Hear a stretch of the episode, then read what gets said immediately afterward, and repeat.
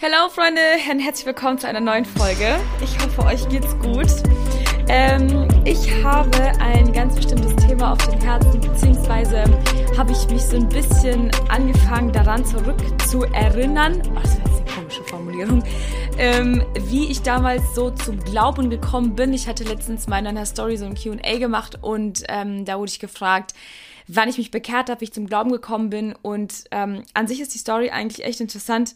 Ähm, und deswegen dachte ich mir, ich teile das mal hier in Form einer Podcast-Folge mit euch. Vor allem, weil ich glaube, dass es vielleicht einigen von euch so geht oder einige von euch aus ähnlichem Background kommen wie ich.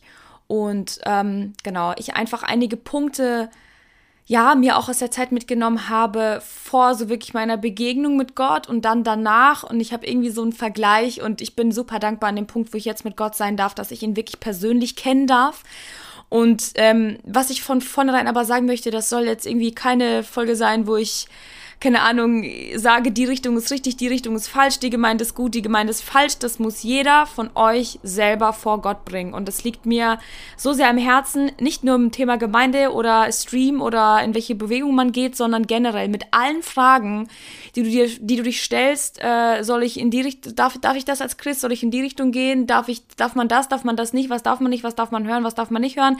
Geh damit vor Gott, okay? Lasst uns da nicht irgendwie zu Menschen rennen und diese zu Richtern machen machen, sondern ähm, geh damit wirklich vor Gott. Du hast eine persönliche Beziehung mit ihm und er wird dir den Weg weisen. Er wird dir sagen, wo ist dein Zuhause, wo ist dein geistliches Zuhause, in welche Gemeinde gehörst du, wo sieht er dich, wo braucht er dich vor allem, ja. Ähm, Gemeinde ist ja auch dazu da, dass wir uns da integrieren können, dass wir der dienen können.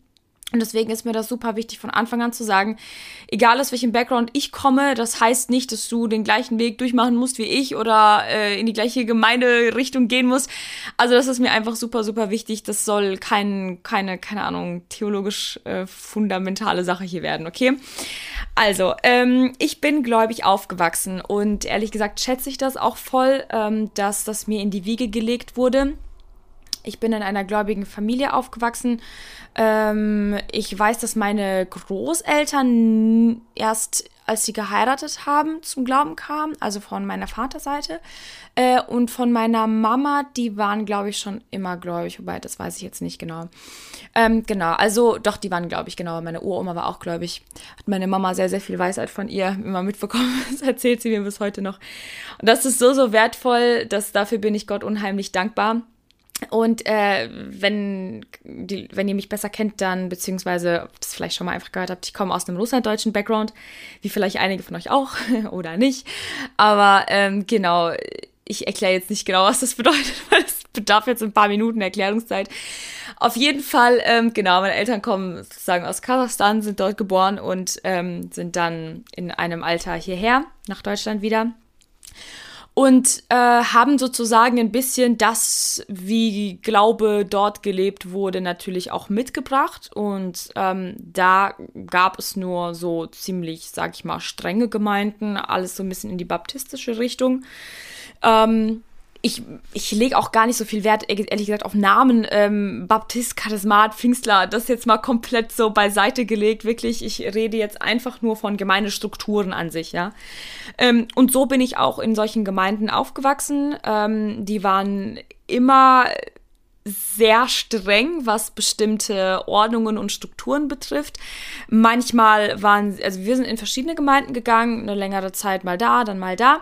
Ähm, je nach, ja gut, Wohnort kann ich jetzt nicht sagen, wir haben immer in derselben, in derselben Ortschaft gewohnt, aber ich weiß nicht, wir waren mal, ich glaube, zehn Jahre in der Gemeinde, wo ich geboren bin und danach waren wir drei Jahre in einer anderen Gemeinde und dann nochmal irgendwie zwei Jahre woanders.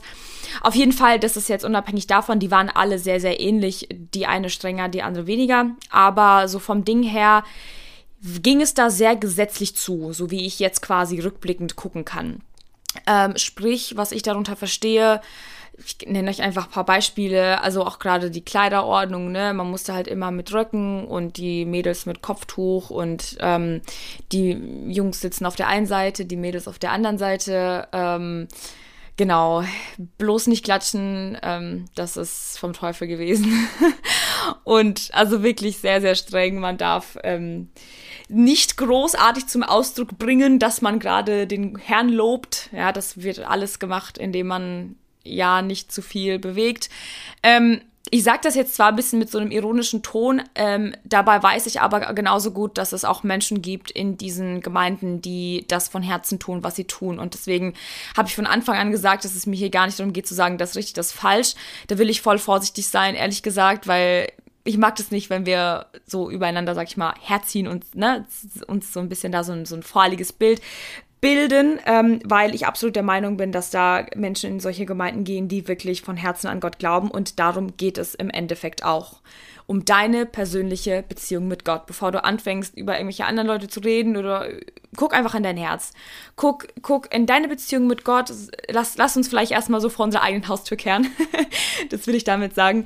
Genau, aber im Endeffekt war es wieder wirklich leider so, dass ähm, auch sehr viele, mit denen ich dort aufgewachsen bin in diesen Gemeinden, äh, die sind einfach leider vom Glauben abgefallen. Sehr, sehr viele Jugendliche, die sind heute komplett in der Welt vom einen Extrem ins andere. Und das ist so ein bisschen die Tendenz, die ich beobachte in solchen Gemeinden.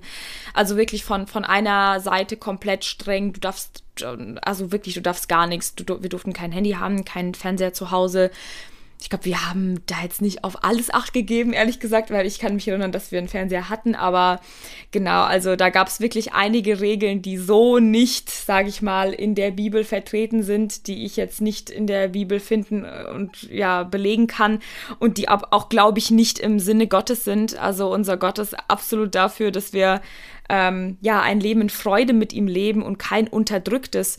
Und das Problem ist, dass die Menschen in dieser Gemeinde oder gerade auch vielleicht die Ältesten oder die Menschen, die solche Gemeinden leiten, auch oftmals sehr, sehr manipulativ ähm, unterwegs sind und ähm, so ein bisschen so einen unterdrückenden Charakter haben, so vielleicht sogar schon fast narzisstische Züge, was ich voll schade finde, weil gerade Hirten sollten ja irgendwie auch ähm, den Charakter haben von ja, Weisheit und äh, sollten Freude irgendwie bringen und Ermutigung, natürlich auch Ermahnung, absolut. Das gehört für mich definitiv in eine Gemeinde und ich bin nicht gegen Regeln, ich bin äh, eher, sage ich mal, ein radikalerer Christ als ein liberaler. Aber ähm, trotzdem bin ich absolut der Meinung, dass wir das nach der Bibel tun sollten und nicht einfach random irgendwelche äh, Gesetze erfinden sollten, weil dann landen wir beim Pharisäertum. Kann man eigentlich genauso sagen, wie es ist. Die Pharisäer damals kannten die Bibel auch in, also nicht die Bibel, aber die Tora in und auswendig. Die konnten dir jeden Vers aufsagen. Die waren super holy von außen, ja. Und dann wissen wir ganz genau, wie oft Jesus äh, die Tische umgeworfen hat oder generell die als Schlangen bezeichnet hat oder sonst noch was, ja. Weil er gesagt hat, so ihr ihr Heuchler, ihr Schlangenbrut, ne? Und solche krassen Worte hat er denen an den Kopf geworfen, ja? Und die Menschen damals hätten, haben bestimmt auch gesagt, was? Das sind doch, das sind doch die Schriftgelehrten, so kannst du doch nicht über die reden, ne? Deswegen sage ich, also da muss man echt voll aufpassen natürlich, aber Jesus hat die auch beim Namen genannt und deswegen glaube ich, dass wir das heutzutage auch tun dürfen. Ähm, aber absolut in Liebe. Ich glaube, da müssen wir voll weise sein. Um, ähm, genau, aber back zu meiner Story. Ähm, wie gesagt, mein Glauben hat das nicht unbedingt gefördert. Ähm, Zudem, dass ähm, bei uns zu Hause dann auch strenge, sage ich mal, Verhältnisse abgefärbt haben, äh, war das nie so, dass ich Gott als ja, meinen persönlichen Vater kennengelernt habe, als meinen persönlichen Retter, als, als denjenigen, der mich liebt, sondern es war immer so, dass ich Glauben assoziiert habe mit Regeln. Es war für mich immer, wenn du, wenn du sonntags in die Gemeinde gegangen bist, wenn du da gut aussahst, so was du unter der Woche machst, ist komplett eigentlich Schnuppe, wie du dein Leben lebst, so, ne? Ähm, hinter der, den verschlossenen Türen haben dann sowieso irgendwie alle gemacht, was sie wollten. Ich kenne das zumindest so von mir. Ähm, hat man dann trotzdem irgendwie so sein, sein Zeugs gemacht und hatte keine persönliche Beziehung zu Gott. Also das wurde mir definitiv nicht mitgegeben, wirklich Beziehung mit Gott zu bauen. Gott sei Dank wirklich für meine Mutter, äh, ich bin so unglaublich dankbar für sie, weil ähm, sie hat auch, trotz dass sie auch in solchen ähm, Backgrounds aufgewachsen ist, hat sie trotzdem, ich hatte auch vorhin mit ihr telefoniert und habe sie so gefragt, wie es bei ihr war, wie sie so die persönliche Beziehung mit Gott aufrechterhalten konnte in solchen, in solchen Umständen, sage ich mal. Ja, weil das hält dich ja nicht wirklich beim Glauben. Das, das demotiviert dich irgendwie nur noch mehr, weil du so fest, feststellst, hey, ich kann dem gar nicht gerecht werden. Mir wird so viel abverlangt, aber ich kann gar nicht. Ich bin kein guter Christ, ich schaff's nicht, diese Regeln einzuhalten und und und. Und dann wird man frustriert und dann geht man komplett in die Welt. Ne? Dann driftet man so komplett ab. Und ähm, sie meinte, dass bei ihr der Schlüssel absolut in ihrer persönlichen Zeit mit Gott lag, weil sie hat gesagt, dass sie in die Gemeinde gegangen ist sonntags, das hat, das war für sie einfach nur so ein Haken, Haken setzen, wirklich. Hauptsache, ne, man, man, man war mit der Familie in der Gemeinde so, Aber sie hat auch gesagt, so, sie war sogar manchmal froh, äh, wenn wir äh, alleine in die Gemeinde gefahren sind und sie irgendwie zu Hause geblieben ist, weil es vielleicht ihr nicht gut ging oder sowas. Da war sie sogar froh, weil sie dann persönlich Zeit mit Gott verbringen konnte. Und das finde ich ein bisschen traurig, weil das sollte nicht so sein. Wir sollten gerne in Gemeinde gehen, wir sollten gerne dienen, wir sollten ähm, das tun, weil wir es für Gott tun, ja, und nicht für die Menschen. Und äh, so hatte ich das Gefühl immer, man tut es irgendwie für die Menschen, man tut es, weil man es tun muss und nicht, weil man es wirklich aus Liebe zu Gott tun möchte, wisst ihr? Und ähm, ich komme noch dazu, wie das jetzt heutzutage bei mir ist, aber wie gesagt, damals war das einfach leider nicht so. Ich habe also diese Liebe zu Gott nicht beigebracht bekommen. Oder was heißt beigebracht bekommen, aber nicht vorgelebt bekommen. Und das finde ich so unglaublich schade. Und ähm, wie gesagt, viele in meinem Umfeld sind abgefallen, viele sind abgedriftet, weil eben diese Gesetzlichkeit irgendwann mal kollidiert mit dem, was dein Fleisch will. Ja, Dein Fleisch will Spaß, du, du hast Bock, die Welt zu erkunden und du hast keinen Bock mehr auf Regeln und dann probierst du dich halt aus, ja, und driftest halt ab.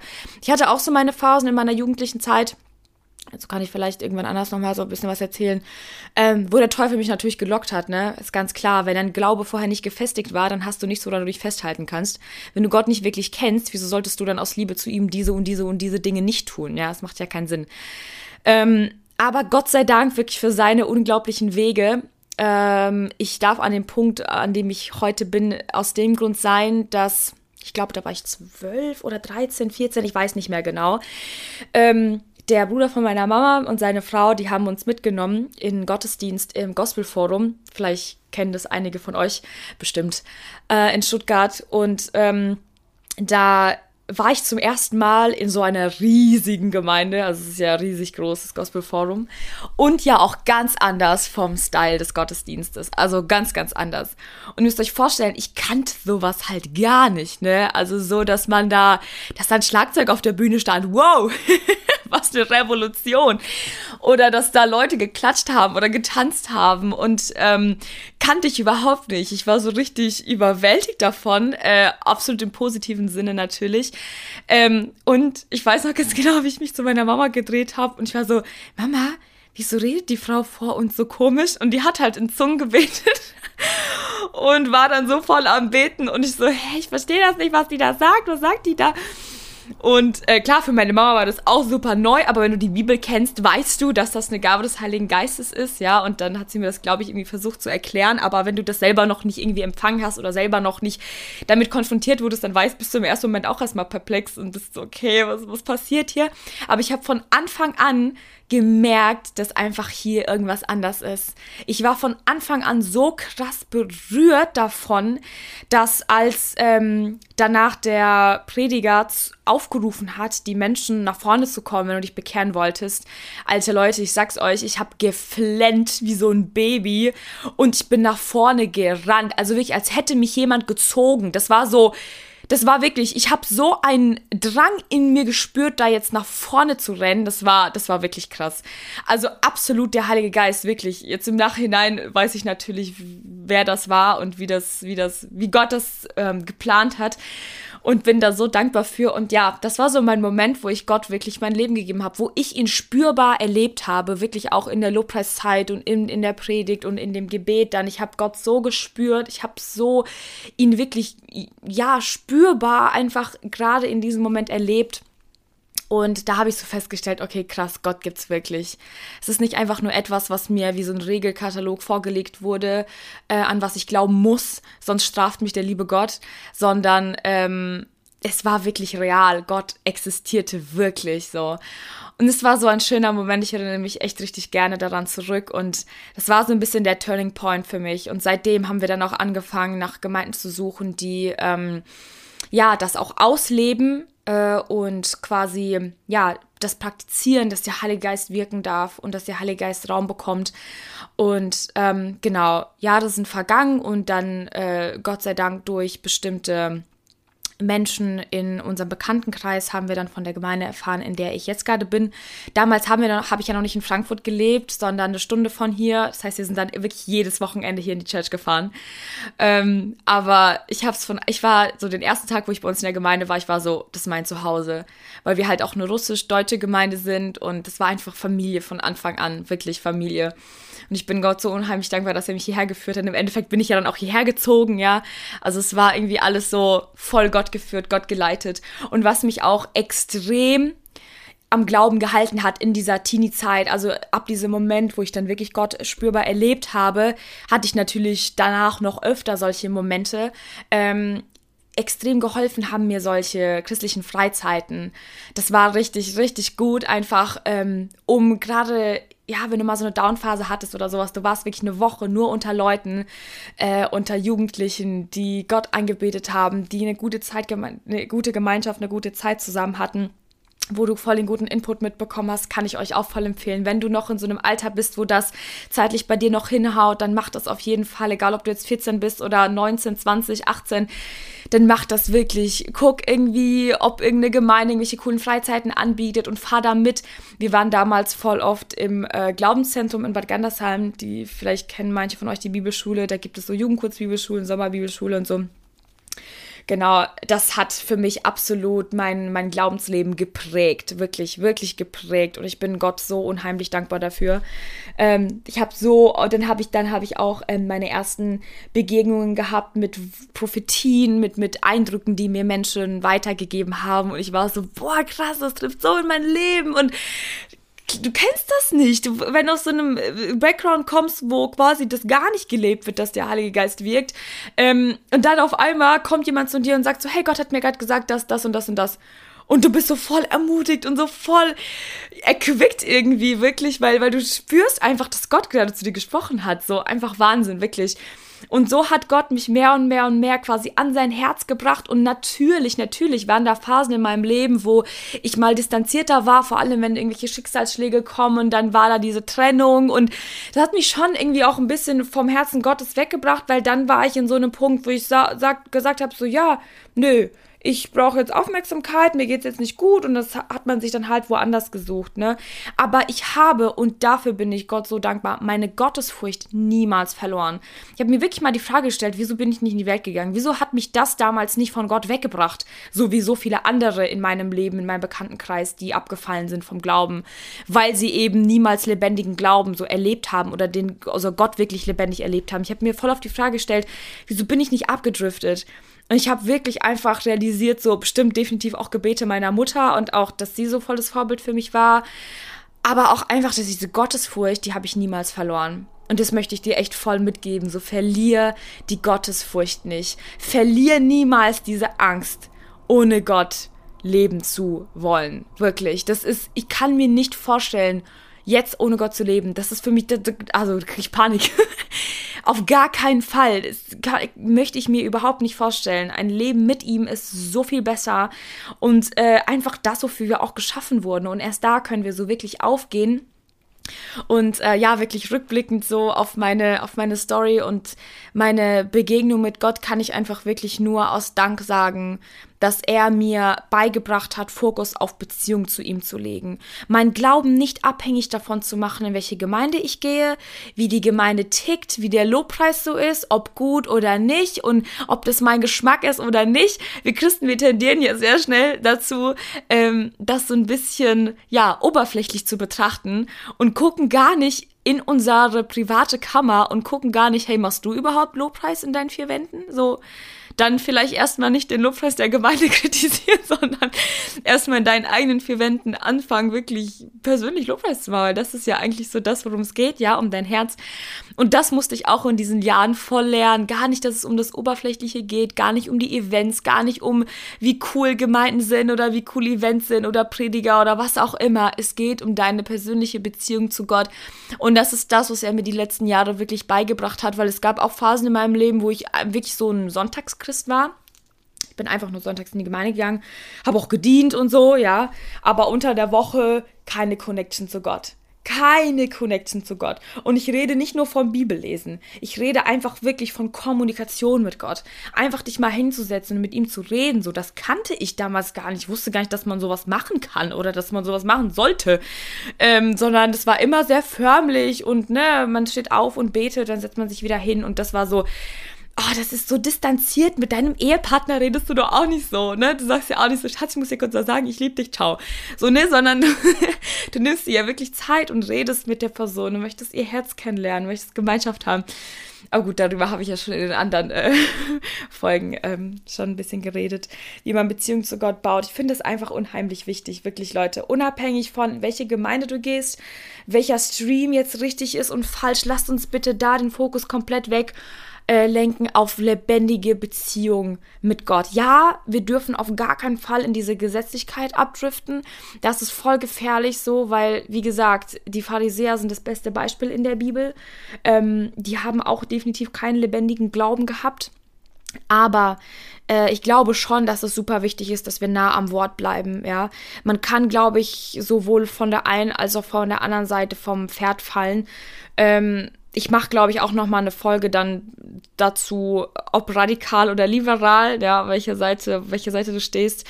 Aber ähm, ich glaube, dass wenn du am Wort bleibst, wirklich zurück zum Wort, wenn du wirklich am Wort bleibst und einfach nach der Bibel lebst, dann ist erstmal alles andere irrelevant. Dann geht es erstmal nur darum und um dich und Gott.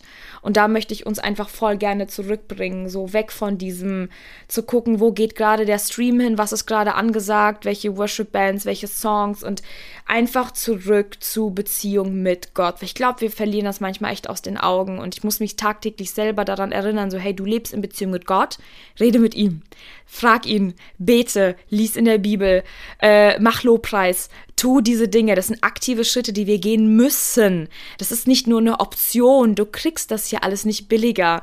Wir müssen wirklich uns aktiv daran setzen, in unseren Glauben zu investieren. Das ist wirklich eine Investition. Ja, du musst Zeit opfern. Ja, du musst dein Leben opfern. Ja, du musst vielleicht sogar manche Dinge opfern, die dir super Spaß machen oder manche Freundschaften, wo du ganz genau weißt, aber die sind vielleicht schädlich für dich, ne? Und deswegen Vielleicht hast du eine ähnliche Story wie ich oder befindest dich an einem ähnlichen Punkt, wo ich damals war. Da möchte ich voll ermutigen, so bring das Ganze vors Kreuz, bring das vor Jesu Füße, sprich das an und sag, hey Jesus, so wie ich gerade lebe, diese Gesetzlichkeit oder in dieser, diesem Gefängnis, in dem ich mich gerade fühle, so möchte ich nicht mehr leben. Ich möchte, dass du mir lebendig begegnest. Und glaub mir, er wird's tun. Er wird es absolut tun. Mein Leben ist ein lebendiger Beweis dafür. es gab schon so oft Momente, wo ich mir wirklich gedacht habe, so Gott, wenn es dich wirklich gibt, dann zeig dich mir. Und und vielleicht fällt nicht jetzt ein Stein vom Himmel oder, na gut, ein Stein wäre jetzt ein bisschen blöd.